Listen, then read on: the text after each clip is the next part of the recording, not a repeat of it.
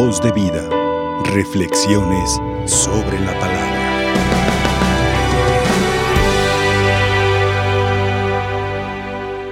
Amados todos en Jesucristo, de parte de nuestro arzobispo, el señor cardenal José Francisco Robles Ortega, reciban su saludo y su felicitación. Me llena de alegría poder estar con ustedes en esta Eucaristía con la que clausuramos este jubileo que se ha concedido a la congregación de las franciscanas de Nuestra Señora del Refugio con motivo de su 125 aniversario de haber sido fundadas. Gracias de corazón por esta invitación para unirme a ustedes en su acción de gracias por este acontecimiento que nos llena de gozo, precisamente en este lugar tan significativo que nos traslada en la historia a la fundadora de esta congregación, puesto que la iniciativa de la edificación de este templo se lo debemos también a ella. Y por eso, en este contexto, recordamos a la hermana librada del Sagrado Corazón de Jesús, de feliz memoria. Ella, como bien sabemos, impulsada por el Espíritu Santo, fundó un día como hoy, pero hace 125 años, esta congregación. La madre Libradita nació en Arandas, Jalisco, el 20 de julio de 1834 y fue llamada por Dios a gozar de su presencia por toda la eternidad hace 96 años. Después de haber contribuido con su fundación para hacer presente el reino de Dios en medio de nosotros, con el carisma de la compasión y misericordia por los más necesitados. Un carisma tan necesario en nuestro mundo y en la sociedad ante la realidad actual. Después de haber experimentado tanta tribulación, dolor, sufrimiento, ante la pandemia y la crisis que vive nuestro mundo y nuestro país. Por cierto que en el proceso pastoral que lleva nuestra arquidiócesis de Guadalajara, considerando la realidad actual, con toda su problemática, estamos en estado de misión permanente y hemos optado por responder con el valor de la misericordia a nuestras periferias existenciales, que como ustedes bien saben son la familia en crisis, los adolescentes y los jóvenes en crisis, el tejido social, los sacerdotes y ancianos enfermos y los ancianos abandonados por lo que estamos impulsando el llevar a cabo la gran misión de la misericordia y juntos hemos venido dando pasos firmes para asumirla y hacerla operativa. En su tiempo, la Madre Libradita también estuvo muy atenta para responder a las necesidades más apremiantes, inspirada por la palabra de Dios, que siempre es actual y que nunca pasa de moda. Y precisamente la palabra de Dios que hemos escuchado hoy, esa misma palabra fue escuchada, meditada y vivida por ella. Así, por ejemplo, en la primera lectura del libro del eclesiástico, haciendo un elogio que la sabiduría hace de sí misma y que procede de la boca del Altísimo, nos ha dejado bien claro que el que la escucha no fracasará. Y yo estoy seguro que la madre libradita supo escuchar y vivir esta palabra, supo ponerse en actitud de escucha orante de la palabra, lo cual le llevó a depositar su entera confianza en Dios para hacer su voluntad, interpretando los signos de los tiempos. Y en 1897, al nacer la congregación, nace con el carisma de compasión y misericordia por los más necesitados.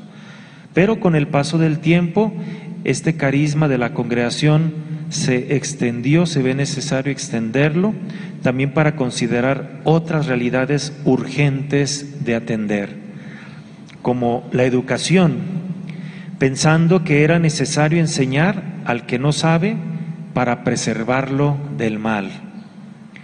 Los hospitales, para atender a las personas enfermas, fomentando así la cultura de la vida y el cuidado de la salud. Nosotros los sacerdotes damos fe y testimonio de esto y les estamos muy agradecidos por las atenciones de cuidar a nuestros sacerdotes que han sido tocados por alguna enfermedad y favorecer a su salud y a su recuperación.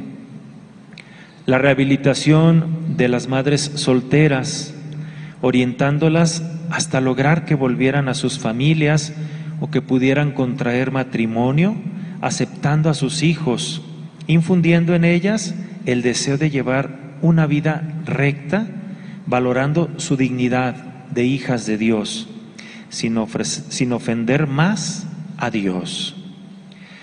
Los orfanatorios, los asilos, tan necesarios para atender a quienes por alguna razón no tienen una atención en sus respectivas familias. Y desde luego, pues las misiones, sabiendo que la iglesia por naturaleza es misionera. A todas estas realidades ella vio necesario acercarse y atenderlas con misericordia, de tal manera que así ella hizo resonar en su tiempo que le tocó vivir lo que hoy hemos respondido a la palabra de Dios en el Salmo. La misericordia del Señor dura por siempre, haciendo sentir a los más necesitados que el Señor es compasivo y misericordioso.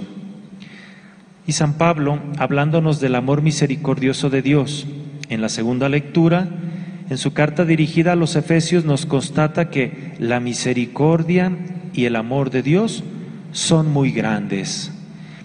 Palabra que sin duda alguna alentó a la Madre Libradita para comprender que este mensaje tenía que llegar a los hombres y mujeres de hoy con acciones bien concretas, no por méritos propios, sino más bien porque somos hechura de Dios, dejando ver que el poder misericordioso de Dios sigue actuando y nos sigue tocando, se sigue haciendo presente entre nosotros y en particular con los descartados de la sociedad.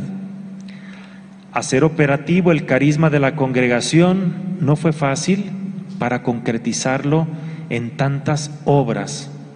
Sin embargo, a pesar de las dificultades y obstáculos que se le presentaron, la Madre Libradita supo poner totalmente su confianza en la providencia divina, pues ella tenía una clara convicción, que Dios es un Padre misericordioso, que nunca se olvida de sus hijos, como ya nos lo decía nuestro Señor Jesucristo en el Evangelio de hoy. No se preocupen por su vida pensando qué comerán o qué vestirán. No se preocupen por el día de mañana, porque el día de mañana traerá ya sus propias preocupaciones. A cada día le bastan sus propios problemas. Lo cual nos invita a nosotros también, hombres y mujeres de este siglo, como creyentes, para abandonarnos totalmente en Dios amoroso y providente mientras vivimos peregrinos en este mundo.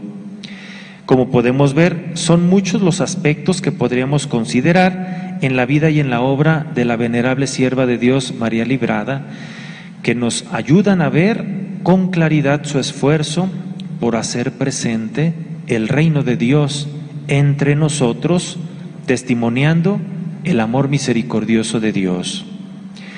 A la luz de la palabra de Dios y del ejemplo actual que nos ha dejado la Madre Libradita, pidamos por esta congregación de las hermanas franciscanas de Nuestra Señora del Refugio, para que, fieles al Señor, a través de su carisma, sigamos haciendo camino juntos para seguir llevando su amor misericordioso a nuestras realidades urgentes para que nos transforme y estemos siempre en favor de la vida y de los más necesitados. Que nuestra Madre Santísima de Zapopan nos acompañe y siga haciendo resonar entre nosotros que la misericordia de Dios dura por siempre. Que así sea. Voz de vida. Reflexiones sobre la palabra.